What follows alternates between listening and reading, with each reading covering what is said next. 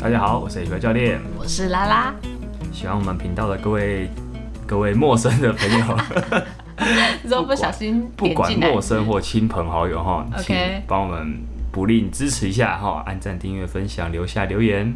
OK，但是他如果已经按赞订阅了，他要干嘛？嗯，那你可以留言，留言只能留一遍，对不对？你可以留在各个地方啊，你可以留给我的留 HY 教练的电子信箱，可以留给我 IG，可以留给我的 FB 留言板，在我的留言板灌灌水。哪里？呃，没有啦，那是以前的小时候的留言板，你说无名小站时期的？在无名小站在更早以前，你知道吗？有那种就是家族？不是就是番薯藤，不是就是一个是单就是一个网页而已，然后上面就是比如这是我的板板，我的板板可以在上面留留言。你在上面留言啊，说然后留下留言说你请你是谁这样子，高中生不是都都都这样吗？就留留完你是谁就好了。你要写下你想对我说的话，哦，我记想得以前都有一个各档要写那个对，对，差不多是这样哈。OK 电子化的各档。你可以做这些事情啊，有很多地方可以让你留言分享你的对我们节目的看法哈。而且节目有这么多集，你每一集都可以写下你的心心得，不限字数。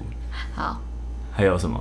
还有请 HA 教练喝杯咖啡。好我还是有谢谢做完我的任务，好不好？好，谢谢哦。好，那好，首先跟你说一件很有趣也蛮应景的知识，什么？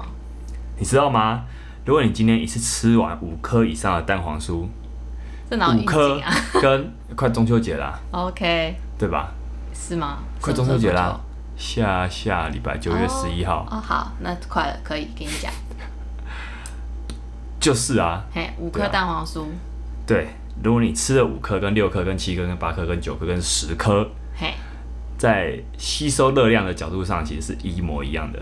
哎，为什么？因为都超支了嘛，会溢出来。嗯，类似，你可以这样想，就是人人体吸收热量的，在短时在一个时间内吸收热量是有限度的，嘿，大概就是一千五百卡，一千五百大卡。嗯，然后嘞，就是这样。所以当你吃下五颗，跟你吃下一大盒，所以我不会吸收到三千卡这样。不会，你不会再就是多余的，你就会被排排掉了，那那个时间多长？大概两个小时。所以我一趟吃到饱，如果吃到我的额度是两千卡，就算我吃了五千卡，还只会吸收两千卡。嗯，而且你大概只有一千五百卡大卡，哦对对对对，女女生是不是？一般人都这样，好，一般人都一千，但它有个体差异，就是基因好的人他可以吸收更嗯吸收多。多一点。我没有，你没有听错，是基因好的人可以吸收更多。那我是基因好的吗？没有，就是有的人可能会会觉得吸收太好不是好事，尤其对哦大部分俗人的观点来看，他们会觉得想要减肥，所以当你想减肥的时候，你觉得吸收是一件坏事。对，但是对于好，也是之前那一本《燃》那本书给我的很重要启示，就是它里面其实有提到这个部分是，其实顶尖运动员他们的基因很优秀这一点，除了在运动上，更有一点是在吸收热量上，对。他们吸收热量的效率要非常非常好，所以其实你看那种像 HY 教练这种吸收不良的人，基本上是没有什么成为顶尖运动员的天分的。哦，对我的我的我的吸收消化能力不允许我成为顶尖运动员，因为我的吸收能力真的不太好。是嗯，所以呃，就就顶尖运动员来说哈，你像菲尔普斯，他就是一个传奇啊。哦，他他曾经对对，他曾经听说他可以重呃，他什么一天听说他有办法有办法吃下七千卡。真的有吸收七千卡？当然啦，没能不能他到底吸收多少，其实我不是很确定，哦哦有可能有可能，但嗯总之、这些有些时候都已经变成一种奇闻异事了。对啊，但总之，就他是一个算是一个奇人，他真的吃吃下很多，只是他到底具体来说多少，可能我不是很确定。嗯哼，啊，在燃那本书也有提到这个案例。总之啦，总之我们人的吸收量是很有限的，你一口气吃了五千卡，有可能只会被吸收一千、一千、一千五百。好，对，那那这是为什么？因为碳水化合物我们每两个小时最多就是吸收大概一百二十克，大概就是五百大卡。脂肪的话，每两小时就是吸收大概一百一十克，大概一千卡，一千大卡。好，所以你看加起来就是一千五百大卡。哦，啊，所以这是这个这部分是不含蛋白质啊，因为蛋白质更少，你蛋白质每两小时最多就是吸收大概五十到六十克，这么少对对，所以你在短时间内吃下吃到饱你以为你补了很多蛋白质，而且你那个也就是你你好像一餐吃下一整天需要蛋白质，你以为是这样，实际上没有，因为你、你总共能吸收的就是那么少。因为你知道我之前我就在想说，就一天啊，可不可以我这一餐就吃肉，然后下一餐就吃菜，然后再下一餐就吃蛋，这样听起来似乎是不行。果然还是要每一餐平均。如果你需要很严谨的去分配的话，那你最好是要平均分配比较好。嗯，嗯，对对对对对，所以现在知道必要性了。也有点必要。所以结论是什么？就是你想增重的话，一定要少量多餐。哦，对对对，这很蛮增加那个吸收。当然，我想啦，这个频道有一般对大多绝大多数人来说，有增重需求的人毕竟是少数。确实，好，那反过来说，如果你今天不想要增重的话，你大概也知道怎么做了你以为你一六八嘛，对不对？一六八虽然原理绝大多数一六八都可以让你达到热量赤字，就是让你吸收的比你需要的少一点。对，但是呢，如果你在你在这个你在这个八小时内不断的吃无间断的定进食的话，你最后还是有可能吸收到三四千大卡，那那你还是会变胖。如果啦，如果你吸收这么多的话，好，对，感觉不间断进食也蛮困难的。好我，觉得蛮难的诶。其实老实说，我后来想想，我为什么有点难吃胖，原因应该也是一直要吃我没办法一直对我觉得一直吃是一件很麻烦的事情。老实说也很麻烦有点。痛苦，对，有些你有些时候就是没有食欲啊，没有食欲硬要吃，就感觉就很很烦啊。对啊，我觉得是这样的哈。OK，这个蛮重要、蛮实际的小知识哈，分享给各位。好，但是好会一次吃五颗啊？只有你吧？五颗我不会啦，我不会，我现在已经长大了，我不会做这种事情啦。你一次最多吃几颗？呃，我觉得吃三颗就会腻了，三 颗，OK。三颗离五颗小小你一次可以吃三颗，三颗离五颗还还是有两颗的差距哈。好，OK 嗯好，那好，我们今天要聊的，其实哈，我们今天要聊的主题跟饮食有点关系哦。是什么？实际上哈，我们这一季最后两集节目都跟饮食会有点关系，很实在啊，很实在。嗯对，你知道为什么吗？因为饮食控制就是流量密码。哦，流量密码，我直接这样讲，就是你继续讲，就会大家。其实大部分人都会想听啊，我觉得。嗯那我们为什么要聊这个主题？因为我其实啊，H Y 教练聊饮食控制或是肥胖相关的主题，其实你会发现我的论述方式都差不多。我我基本上，你如果一直有听，你会发现，哎、这个好像跟某前面某一节东西是类似的，嗯对不对？概念相似，概念很类似，基本上没有一个什么突然颠覆我过去讲的东西。确实，对对对，这是这样的。所以有的人可能会想说，哎、为什么又要讲这个？嗯，因为真的蛮老实说，在我这六十集，哎、还没到六十啊，这集是五十九，嗯。在这六十集里面，饮食控制相关的集数出现的比例蛮高的，确实，蛮高的，尤其书本来说很高，嗯，确实，呃，没错，就是确实，呃，那为什么是这样？重复我的话，刚提过，就是这是一个理，这是一个流量密码。嗯，再来是说哈，有个很重要的观念是，我讲了，流量密码这种事也要跟观众讲吗？好，这已经讲了，好，继续。大家都会讲啊，大家都会好讲，像就像我。我今天 po 一个我脱光的衣服，我也会说照的动态，我说这是流流量密码量密码，对对，类似这样，类似这样。好，非常诚实，OK。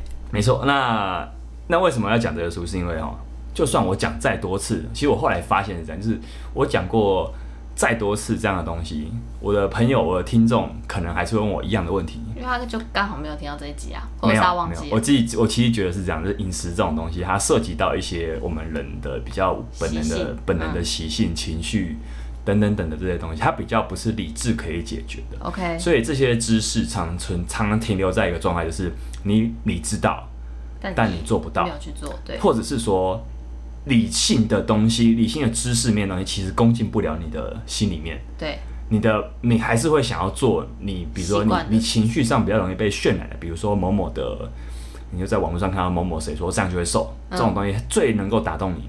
对，所以就是我觉得啦，就是我很你说悲观吗？其实我最终觉得这些东西我可以一直讲下去，我能改变的人都很少。嗯，但是也因为这样，所以我可以一直讲，因为总总是会有人不知道，或者是他对，或者说他会想说，哎、好，就是等于说你就一直听我讲，一直听我讲，到最后你啊，可能你就会被我洗成洗成是真的了，OK，洗成是你相信我说的这样子了，好，嗯，所以讲了你也会忘记，你还是可能会问我说你要怎么减脂，那我不如就一直讲，一直讲，一直讲，对，那所以你说大部分人从哪里理智上，嗯，啊？好，大致上的大部分人理智上知道，但做不到。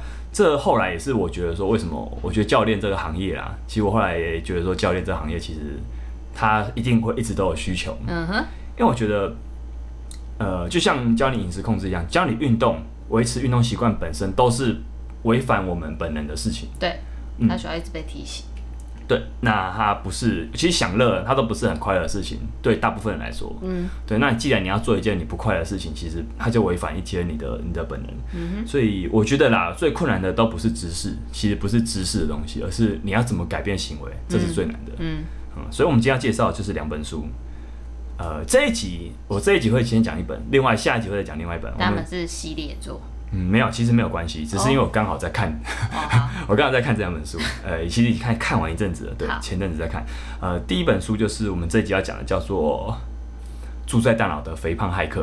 哇，好可怕哦！名字有点长，我会我其在本集内我都会加肥胖骇客，肥胖骇客，肥胖骇客。那第二本书叫做《饥饿信号》，饥饿饥饿信号，那嗯它是下一集会讲的内容。OK，为什么会讲这两本书呢？哈，我觉得这两本书都蛮易读的，蛮好懂的。嗯。嗯那他像《肥胖骇客》这本书，他是从理性上去切入的，他蛮多关于大脑怎么做决定的，我们的神经，我们的大脑在我们的呃肥胖上这件事，或者说我们决定要吃什么这件事情上，到底有多大的影响，嗯哼，和它到底发生什么事。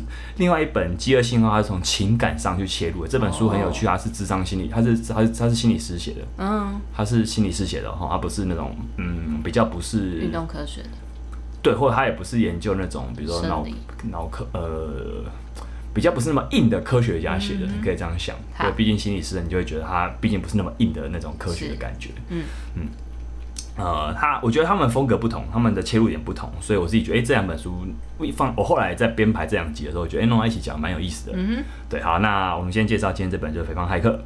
肥胖骇客的作者是 Stephen Guyenet，好，他是一个应该是美国人吧？好，那为什么会知道这本书嘛？其实也是因为《燃》燃本这本书，《燃燃》这本书的某某一两个章节有提到这本《肥胖骇客》。嗯哼，那他哦我我在看完《肥胖骇客》，也觉得哦，这这几本书其实观点都很类似，很雷同，所以可以说，我觉得 H Y 教练其实也帮你整，也帮各位整理了近，透过这些书也帮你们整理了，就是这这目前这十年内啦，我觉得近近年内的我们科学界对于肥胖科学的共识大概是这样，当然它可能会变动，但我觉得大概就是像我这目前是大概。对对，这里谈的这样子。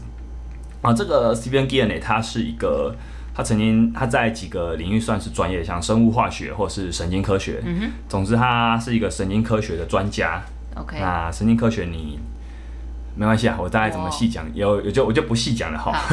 神神经科学就是讲神经的科学哈。好，谢好，那。也跟大脑有关其实他的专业就是他近期的研究主题就是饮食这个行为本身跟肥胖，它在到底神经神经神经上到底在这些行为上有哪些决定性的影响。嗯哼，呃，所以简单讲这本书跟我为什么认识这本书的关系就是这样。好，所以也跟大家说，就是其实好书就是这样，好书会不断出现在一本一本都出现在你目前在看的这本书。对对我其实讲过这句话，就是你现在你下一本书就在现在看的这这本书里面，这句话是有是有道理的。嗯好，我们来简单介绍这本《肥胖骇客》。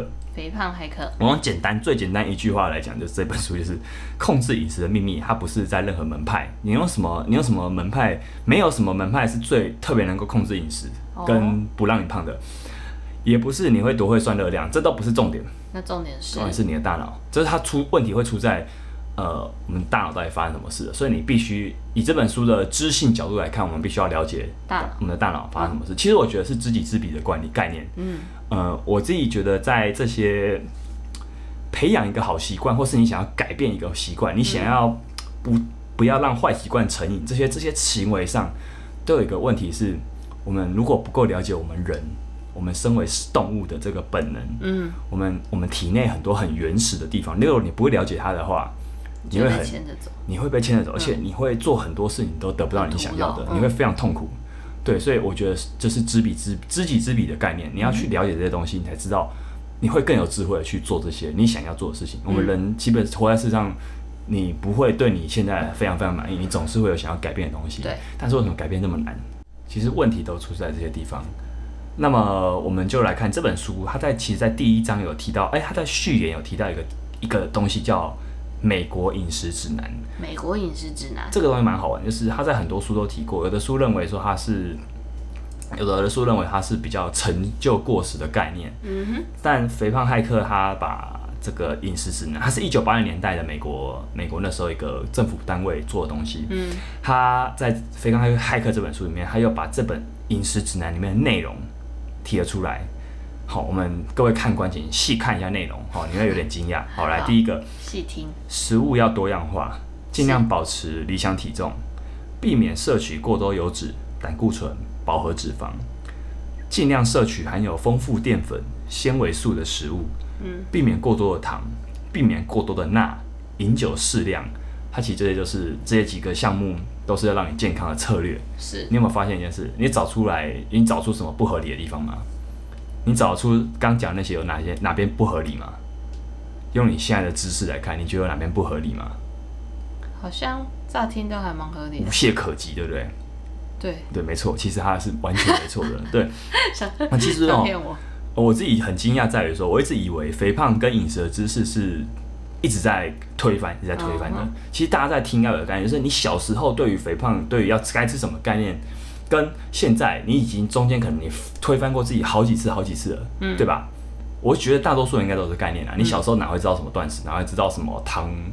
呃，就是它到底糖跟脂肪哪个比较有害？其实这个东西都有争论过不争论不休啦。对，以那个美国饮食指南指南那个年代，大概是美国开始觉得要把重点放在脂肪嗯，的比较，他们要认为脂肪比较有害这件事上。可是你也有听到了，刚刚那个饮食指南内容也是提到了避免摄取过多的糖，所以他并没有觉得糖是 OK 完全没、嗯完全 OK 的东西。所以其实有没有对应我刚刚讲的一个论点是，重点我们要改变肥胖、改变饮食控制的问题，从来都不出在我们的知识不足。嗯，从来都不出在知识不足。对，所以这个美国饮食指南在开头这本书开头就给了这个东西，它也告诉我们，就是呃，美国饮食指南在一九八零年代就出来了，可是，在一九八零年代之后，肥胖问题非但没有改善，而且你那个肥胖在美国啦，美国的肥胖人数它只有越来越多，嗯，啊这都很可怕，就是这代表一件事，就是我们早就有知识了。对，但是为什么到底发生什么事了？其实我觉得很很有趣的点，这点就是这本书它它开宗明义就讲的这个这个概念，这跟我一直以来的信念是类似的，就是我们我们其实人要改变行为最大的问题都不在于知识面知识面上，嗯，对，很多时候反而是在其他地方。好，那所以呢，我们用嗯再来谈谈后这本书，就是他刚我们用一句话讲完嘛，就是说他问题在你的大脑。那所以大脑到底哪里出状况了？因为其实我们根本就没有人想要过量饮食。你可以这样想，就是那些他现在正面临到肥胖问题的呃慢性病问题的人，他可能真的理性上他不想要这样，因为没有人想要活在慢性病的风险中。对，但他还终究是做了那个决定的，就是那个决定可能就是不活动，不太活动，呃，吃了蛮多高油、高糖、高盐、高脂肪的东西。嗯对对对，那那为什么他会做这决定？既然他不想要，但为什么要做这个决定？对，所以其实呃，这样讲，其实你大概也知道，就是我们真的，我们人很多时候看似有很多身不由己的行为，但其实好像都有一些同样的脉络在。嗯所以那讲到这个东西，其实就有一个结论是这样，我也是一样会先讲一些比较大结论的东西，就是这本书也再度证明了一个观点，就是我们人很多在现代的文明病，很多困扰，嗯很多痛苦都是出在我们这个生物的机体很多地方是旧的，嗯，但是我们的环境在这嗯一两一百年好了，我们就说一百年好了，变化实在太快了。嗯，身体我们现在对我们现在环境太新了，太快了，太爽，太方便了，太琳琅满目了，什么选择都有，嗯，身体完全跟不上，就是这个完全是无法对对应的东西。这也是那个 Lieberman Daniel Lieberman 呃天生不爱动那位作者常常讲的一个概念，演化失调。嗯哼，在这个我们的身体开始对应不上我们的环境了，所以出现了很多现代的问题。嗯，嗯，所以这本书基本上大致上它还是有这样的结论。好，那大大脑到底哪里出哪里哪 哪里出问题？大脑到底哪 大脑到底哪里出问题了？好好，我们来看看，就是我们来先来看一件事，大脑是怎么做决定的。你的大脑到底在？你有没有想过，他在做决定前，他是发生了什么东西？其实这这个是什么？这就是神经科学的专业这是脑科学的专业。嗯所以以一些很硬的科学家来来谈这些东西，他如果可以把这些东西谈得很有趣的话，那是很很厉很重要的一件事，就是我们可以吸收到很重要的知识。是好，我们然后先知道一件事，就是呃，我们所有行为之前都要有动机。这个动机哪来的？你会有感觉，你的感觉受器、眼、耳、鼻、舌等等等的那些这些器官，它会 input 的一些讯号进来，是你得到，然后你会得到动机。嗯，这个动机进入你的大脑之后，你的大脑，比如说好了，你感觉到冷，你感觉到饿的时候，你有很多选项，对吧？你永你永远不会说只有一个选项，所以在大脑内部里面，你在各个脑区其实会产生不同的声音。嗯哼，你可以想象这是一个竞标会场，对对，这是一个竞标会场，对对，这个大脑竞标会场。然后呢，最大声的那个选项就会获胜，不是评委哈，好，最大声的很大声，你是到底啥？到底最大声的那个选项会让你去 做那个行动。好，所以你其实可以偶尔去想想看，说你有些时候是这样，呃，平常做决定的时候，脑中我们脑中真的有个声音，对，你的姐妹、你的亲朋好友告诉你不要靠近那个男的，不要回头，但你还是回头了，是不是？是不是？是不是都有这种状况，对吧？对吧？就是我们很很多这种时候，是这，真的是太好玩。就是不管你是在各个谈恋爱上，对在吃东西上，对，在运动上对你到底要不要去运动上，你都会面临这个，你都会面临这个决定，没错。好，那我们既然知道这个这个大概念的时候，我们来看一下生物到底是怎么做决定的哈。每一种脊椎生物在生成一个决定之前，它都要透过大脑里面有一个很原始、很古老的部位，叫做基底核。基底核基底核，基底就是基底，基本的对，底基本的底部的核心，哎，基底核。然后呢，基底为什么我讲脊椎生物是这样？因为呢，人类的基基底核跟原始生物长得差不多。哦，哎，它里面有讲一种古生物叫什么八什么八条鳗，然 后蛮蛮酷的。八木鳗，呃，反正是八什么什么鳗的好，对对。这时候我们人的基底核跟这个八八什么什么鳗的其实差不多。嗯哼，对，但是呢，人人有什么差别？人的那个它又长出了更多其他的东西，这我们等下会讲。好，基底核你可以这样想，它是一个选择器，它会让你在要交配。今天你如果想要交配，想要色色，跟你今今天你想象一个环境啊，就是狮子嘿。啊，啊斑马哈，呃，非洲草原上的斑马，它今天哈想要交配了，可是它突然发现后面有一只狮子，它这时候它它到底要选择交配还是要选择逃命？它的它这时候它大脑里面的基底核它会吸收到一个很强烈的讯号，就是生存要紧，生命诚可贵，所以它不会选择去色色，它这时候还会逃命。所以你可以这样想，就是我们我们人在做选择之前，其实你他会选，呃，基底核这个选择器，它会吸收到一个最适合当下情境的、那个声音，会被它吸，它会它会等于说那个声音在当下在情境的加成上，逃命的声音会变最大声。所以它是一颗核吗，嗯基底核嘛，它是一个对，它是一个一个区块啦，它是一个它是一个部位啦，一个。身体的部位，大脑的一个部位。对对对，那等于说基底核里面这个基底核里面有一个东西叫纹状体，它可以让你选出现在最大声的选项，嗯哼，所以它就让你在这个竞标会场上它会选出是谁得标。好，那人类呢，这跟这些生物有什么不同？在于说，人类为什么可以处理这么多复杂的资讯，有那么高阶的认知能力？它来自，因为我们知道其他生物的皮质，比如说前额叶，前额叶就前额叶就很有名嘛，我们讲过很多次。是大脑皮质是一个比较掌管高阶认知功能的、比较负责理性区块的一个脑区。对，人类之所以可以复处理这么多复杂的资资讯，在于说大脑皮质这个这这个区域，它可以输入很多讯号到你的纹状体。纹状体就是我们刚刚讲的基底核里面的一部分。纹状体会选出最大声的选项，好，它们的关系是这样哈好。所以我们知道皮质，哦，这个皮质里面的我们会有一个所谓的经济决策系统，就你的你的那个认知区块有一些会让你掌管认知那个，然后掌管认知，它会它会负责做决定。好，好，这个它会它会整合，在你在做一个决定的当下，它就会整合你各个行动的，它会算出投资报酬率，嗯很好玩，它会算出投资报酬率，投资报酬率，然后让你做出最划算的决定。嗯哼，好，你不要以为最划算就是最好的，因为有些时候生物觉得最划算、最好的决定，其实可能比如说像是让你摄取高油高糖的食物，哦，因为这对于我们人生物来说是一个长期古老的需求，嗯哼，所以这对他来说是理性，再理性不过的了。对，嗯，好，那再来就是说，这个竞标活动，好，你每次行动的这场竞标活动，其实结果都取决于每个人会不一样，因为它这个结果会取决于个人经验。你这时候当下有没有什么外在情境的线索？比如说，你一直闻到一个味道很香，你再怎么样不想吃，你都会很；你再怎么样在减肥，你都会受不了。嗯还有一些内在线索，比如说你的记忆，你的你对你过去吃下这个，你过去闻到这味道，你有没有什么愉快的记忆？的经验，对，嗯相关的经验都会影响你在做这个决定，所以最终我们会在有点接近无意识的状态下，有些选项就这样被内定了。哦，你真的是会在一个你也不知道为什么就这样子的状况中，你做了这个决定。是哦，你可以这样想，就是呃，你每次要做决定，你每次要，它是其实是一个很理性的过程，就是你上次吃这个食物，它适不适合你的口味，其他这个社会对这个东西的评价怎么样，你需要多少力气，你需要花多少成本，你可以吃，你可以得到它，它的价格多高，它总合起来就是专属于你的答案，它就会变成说你就会做这个决定。好，所以我们每次的进食都是一种动机的处理。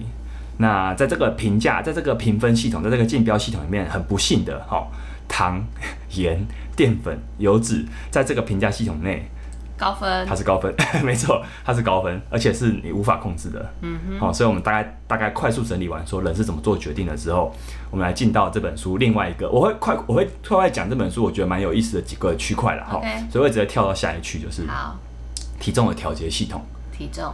哦，我想体重调节系统是这样，就是你相信吗？二十世纪初的美国，几乎在每一个人都能在不必刻意思考的状态下，吃进跟自己所需热量差不多的热量。这个概念，我们是不是在燃有讲过？就是其实，世纪，呃，二十世纪大概就一九年、一九叉叉年、一九比较一九零叉年、一九一叉年那个时候，就二十世纪初了。嗯，但是到后来完全失灵了。我们在燃那本书其实有讲过，就是呃，古老的一些采集部落。现还现在还还在这个世界上啊，嗯，那些采集部落其实那些人都有他们的身体都有很强大的平衡能力，嗯，也就是说他不太会胖，对，而且他的身体知道他要多少，他就会吃多少，那他会他会跟那个他的活动量、他的生活习惯做个对应，嗯哼，这是其实人是很平衡的一种生物，所有生物都是这样，可是，所以其实你看似不相信，可是其实我们在不久前，可能不到一百年前的现在的人们。呃，不到一百年前的人们也是拥有这是具有这个能力的，对。但后来为什么为什么坏掉了？因为它其实也没有坏掉，对对，它其要说它其实没有坏，它只是偏向天平开始往另外一端平衡了。哎，它开始适应了一种我们身体开始适应了一种不活动，然后随处都可以得到好吃东西的那种生活形态，所以就变得像现在这样的。嗯，这时候要讲两个两个东西是体重的调节系统，第一个东西。它是透过脂肪恒定系统来管理的。这个东西其实在在然也讲过，就是下视球。下视球。我们大脑里面有个下视球，它很像一个指挥官一样，它会负责恒定我们的脂肪。也就是说，如果它感觉到我今天脂肪含量，它会透过瘦素，瘦素，瘦素，因为你可以这样想嘛，就是它是一个荷尔蒙，神经跟荷尔蒙是一个传导的一个反应，嗯，钥匙跟锁的一个反应。它感觉到瘦素含量变低的时候，它就需要更多的脂肪，嗯。呃，他可以用这个方式去去这样做，它感觉到，呃，他会透过这些各种机制去调控你体脂肪的含量，嗯然后会影响我们的食欲，对于我们对于各种诱人食物的反应，都会透过这个方面去影响，嗯那这个脂肪恒定系统，它只有一个目标，避免你的体脂肪下降。哦。当它今天才会让你体脂肪下降的时候，它就会发现，哎。开始失灵，那个开始失衡了，嗯，它会让你，它会要求，它会让你不知不觉摄取更多体脂肪，所以这个脂肪恒定系统就可以理解释说为什么减肥这么难，为什么你稍微减少一点体脂肪后会马上反扑，原因就在这边，嗯，你敌不过你体内那个平衡恒定机制的，嗯哼，好，但另外一个调节系统是饱足系统，饱足系统的位置在脑干，在我们大脑里面的脑干，对，它会依据肠胃道给我们的线索，比如说你肠胃道告诉你。你的脑干，你吃了，你刚吃了多少体积的食物？还有这个食物中含有多少蛋白质跟纤维素？哦，你会发现关键字蛋白质、纤维素，对，这两个东西会提供饱足感，好，所以很重要，请大家划线，请大家做下笔记。纤维素，对，蛋白质跟纤维，好，他会用这些东西来判断你现在的饱足程度，好，所以来判断说你现在到底饱不饱？因为饱足感这个东西很重要，是在于你一旦没有饱足感，你就一直想吃东西，对，呃，这是这是跟食欲是直接关联的。好，那再是说，它饱足系统很重要，这也是要画个三个星号。它会受到奖励系统的影响。奖励奖励系统就是那个什么，哎，那个东西叫什么？对，啊，多巴胺是还是多巴胺？好像是，好，没关系。对，好像是奖励系统啦，奖励系统，它会受到这个影响。所以我们吃下高奖励性的食物的时候，我们不容易感觉到饱足感。我们不容易感觉到饱足感。多，这个很可怕，请大家。再画下重点，你为什么吃？你为什么？因为这很重要啊！你为什么那么容易？你就一直在吃东西，可是比如说洋芋片，为什么那么停不下来？这都是有关联的，这都是有关联的哈。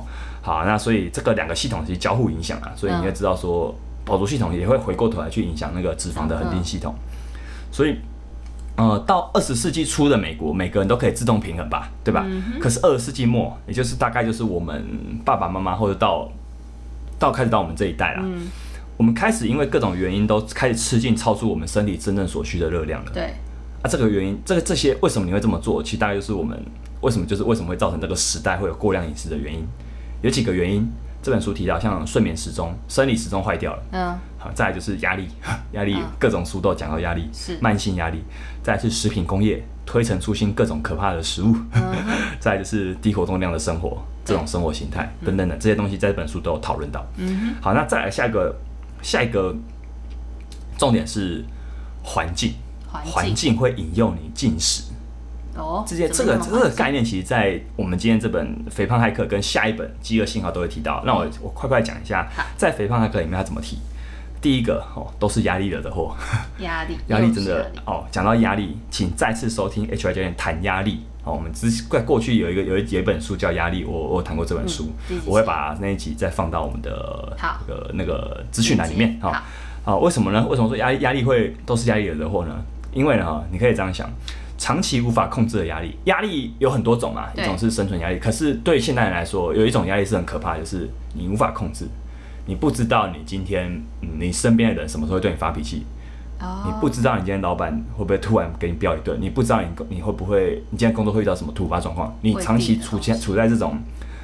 不管是自己吓自己，或是真的有一个压力源嗯的这个状态中，你会发生一件事，就是你会非常非常容易受到高奖励性的食物吸引。我们刚好像没有提高奖励性的食物是什么，但我不用讲，大家应该也都知道是什么。真奶嘛，对，高油、高糖、高盐，就那些高脂肪。下午茶系列，对对对，就是你吃了会很开心的东西啊！大家可以想一下，你吃什么会很开心？大致上它就是高奖励性食物。，OK，有没有人说他吃鸡胸肉、水煮鸡胸肉会很开心？哦，有啊，哲嘉教练哈，他他之前在备赛的时候他是这样子的。好，太伟大像这种是少数嘛，对不好对？所以，呃，有一个实验是这样的，在这本书有提到，就是有一个猴子实验，这个猴子他用压力，他给这些猴子压力，他发生一件事就是，他怎么给他们压力？嗯，很简单啊，就比如说你欺负他们，哦，我不确定啊，因为过去的实验有的真的不太符合现代的研究伦理，有 OK，些真的会欺负研究动物，嗯对对对，呃，反正就是会发现一件事哦，在这个他给一群猴子压力。跟一群猴子没有压力，还有给他们一个健康食物跟垃圾食物，嗯。会发生一件事就是，今天在只有健康食饮食的条件之下，哈，压力会让猴子少吃。为什么？因为你有发现，有些时候压力会让人不想吃东西，但是有些时候会让你很想吃东西。有，呵，有哈，这个有这这很有趣。是如果今天你只可以选择健康食物的时候，你会不想吃东西。可是今天如果你有垃圾食物可以选的话，而且你可以自由选择的话，你会疯狂吃，你会开始食欲，而且你会被开启一个开关，会很可怕，停不下来，对，会很停不下来。所以为什么说这这些东西是绝配？其实我觉得这跟这个外在环境的压，这的这个的这件事情，我觉得再值得再次在这集再讲一次，因为我们现代人真的太常太常处在压力环境中了。确实，我太常太常听到很多人说，他真的吃东西不是为了，真的不是想吃，但他真的需要一个出口去抒发他的生活压力。嗯哼，我并没有要责怪这些人，因为我觉得很多人真的，哎，现代人真的，老实说不容易啦。嗯，为什么会有这么多文明病，也是因为现代生活，嗯，有点失衡，看似很舒服，什么都有，但实际上，大部分的人心灵是很匮乏、很恐、是很恐怖的一件事情。对啊，那我还有一个哦，就是刚讲那个老鼠，哎，刚讲的是猴子嘛，现在是老鼠。还有一个老鼠是有个实验是这样，就是说让讨，它有实验就是让老鼠喝糖水，嗯，喝糖水后的老鼠面对压力的时候比较不感到压迫，因为甜味本身就是关键，甜味可以减缓压力的活跃程度。嗯这里不是，就是说只要有甜味就算，所以代糖也可以。OK，哼，葡萄糖如果单纯只是葡萄糖，没有甜味的葡萄糖没有用，甜味这个味道是关键好，那所以为什么会有舒压食物？你也可以这样，你可以这样，这也我们的大脑跟所这种所谓的舒压食物之间，其实真的是有一种密不可分的关系。嗯，所以你说嘛，清淡的食物根本没有这种效果，健康的食物根本做不到这件事情。所以为什么我们真的要呃，如果你今天饮控，你今天饮食控制，你真的很需要很需要去管理压力，嗯，原因也在这边。你今天一旦你管理不了压力，你其实完全无法做任何太理性的决定，嗯哼，而且甚至呢，你大脑让你狂吃，是他当下最理性的决定的，对，很很讽刺吧？嗯。很讽刺吧？对吧？大脑要生存，哦，所以当你你可以想，你你如果你周遭的环境，我们刚刚讲环境会引诱你进食嘛，如果你身你身旁啊，你的家里的布置，真的你会随时都想要放这些东西来当做备品的时候，放太容易取得这些垃圾食物的时候啊，当你常常很有，比如说你上班路线，你逛街路线就常常会经过一些很好吃，可是你知道你不需要吃这么多这样的东西的店里，嗯，你太常在你环境中出现这些线索的时候，当你常常处于慢性压力的时候，都会发生这样的事情，你控制不了。带一点回来。你会拉不回来，你会一直想吃这些东西。对，这是这本书带带给我们的东西。好，那我们快快进入到小节了。好其实这本书我就大概介绍这样。这本书好像蛮好看的，而且它不容不难翻，它不哎不难读，它真的蛮好看的蛮容易看的。它其实我真的觉得这本书讲过很多，真的跟很多之前的集数提过的相似内容，嗯，真的很相似。对，但还是你有发现，还是这本书还是有点好玩的小东这西。这本书还是有一些蛮酷的东西。嗯对我觉得美国饮食指南那件事真的吓到我了。啊，很因为很先，就其实很受用。四十年前的东西根本跟现在一样啊，可是为什么我一切都没有变，而且变得更糟了？就是一一定是出对嘛？对，那你就大概知道问题出在哪边了。啊，再来是，呃，这本书给我一个启示啊，启发是这样的哈，呃，也不是他给我的啊，就我早就知道，他再度印证这件事情，人类行为很矛盾。嗯我们大脑的理智区永远在跟原始的一些，包含情绪、本能这些区块做搏斗。对，要知道有一个概念是，我们一个人啊，单一的唯一渺小的个人，你是打不赢这个庞大系统的。任何系统都一样，如果你今天要跟一个一个大企业对干，你绝对打不赢的。嗯，你可以这样想，你这个本能就是大企业，这个东西就是那个本能，就是像一个大企业一样对，这是一个集体。的，你讲的非常好。耶，那在呃大脑里面啊，管控、刻意、理智、区考这些区块，它特别在乎抽象的概念，像是健康、体重、外貌、个人的发展。那无意识那一区块呢，直觉式的思考区块呢，它比较在乎的是具体、可立即反应的事物。所以人为什么那么容在乎、在意你要有立即回报的东西？为什么没有立即成果的东西，像运动、像做饮食控制、像读书，你会很不想做？原因也在你也发现就在这边，嗯哼就在这边。那我们生命中其实啊，你也可以讲，我刚刚讲那个人怎么大脑怎么做决定，你会发现嘛，我们生命中大多数的决策，其实你根本就是接近无意识的反应。你今天要去刷牙，如果你连刷牙都很理智，到动用你的理智区块去动的话，去做去做思考才去做这个决定的话，你的大脑会过劳的。对，太累我。们不可能一直做这样的事情，所以其实你会你会开始在背景在背景状态下就运作很多你自己也没有发现的事情。对，对，那你回过头来发现啊，原来我我我不知不觉就做这些事情了，其实都有迹可循。在我刚刚讲那个大脑是什么，我们人是怎么做决定那边，如果你还没有你没有听清楚的话哈，请再回去重听一次。好，所以为什么认识大脑、认识人类行为那么重要？为什么 HY 教练开那么会常讲这些主题？是因为我觉得我们不要去对抗情绪、对抗欲望。因为你会发现这些东西都是系统的一部分，对你去对抗它是赢不了的。你是跟你跟这些东西战斗，你绝对不会赢的胜算太低了。顺势而为，你知道何时可以，比如说好了，我们也不要说都不能吃这些东西，你要知道什么时候可以吃。再来是说你要知道你什么时候会被打开，那你就要去控制，你要尽量让自己避免在那个环境中。可是啊吃下好吃，吃下喜欢的东西，它有一些很重要的奖励性质，我们还是需要这些奖励性质啊。所以你知道什么时候吃，你要有觉察去做这些事情，你也知道用什么方式可以绕过这些，你可以顺势绕过去这个从背后。去调整，对，所以你要知道为什么，你才可以知道怎么去调整。不能一直让身体处在一个自动导航模式。没错，没错，没错。所以这也是为什么我们这么爱讲这些东西、嗯 h Y 教练这么爱提这些东西。好，那在结结束这一集之前，我们也可以谈谈，我们也可以谈谈。刚刚讲到舒压食物嘛，对不对？对。所以顺着这个什么东西可以舒压的这个这个这个脉络去看，你可以去想一下，我们到底还有什么方式可以舒压？去做按摩运，动做纯按摩。哎、对，我运动运动可能也是一种可能，因为不是每个人都可以。哦，对，所以所以你可以去想一下，我们下一集会再回答这个问题。，OK，好，那关于这本书，我们今天这集就讲到这边啦。哈。肥胖骇客，肥住在大脑的肥胖骇客，住在大脑，肥胖骇客，好住在大脑的肥胖骇客。好，希望我们频道各位哈，请各位亲朋好友、陌生朋友，请不吝给我们支持鼓励哈。然后再请 HI 教练喝杯咖啡，好，我们下集再见了，拜拜。拜。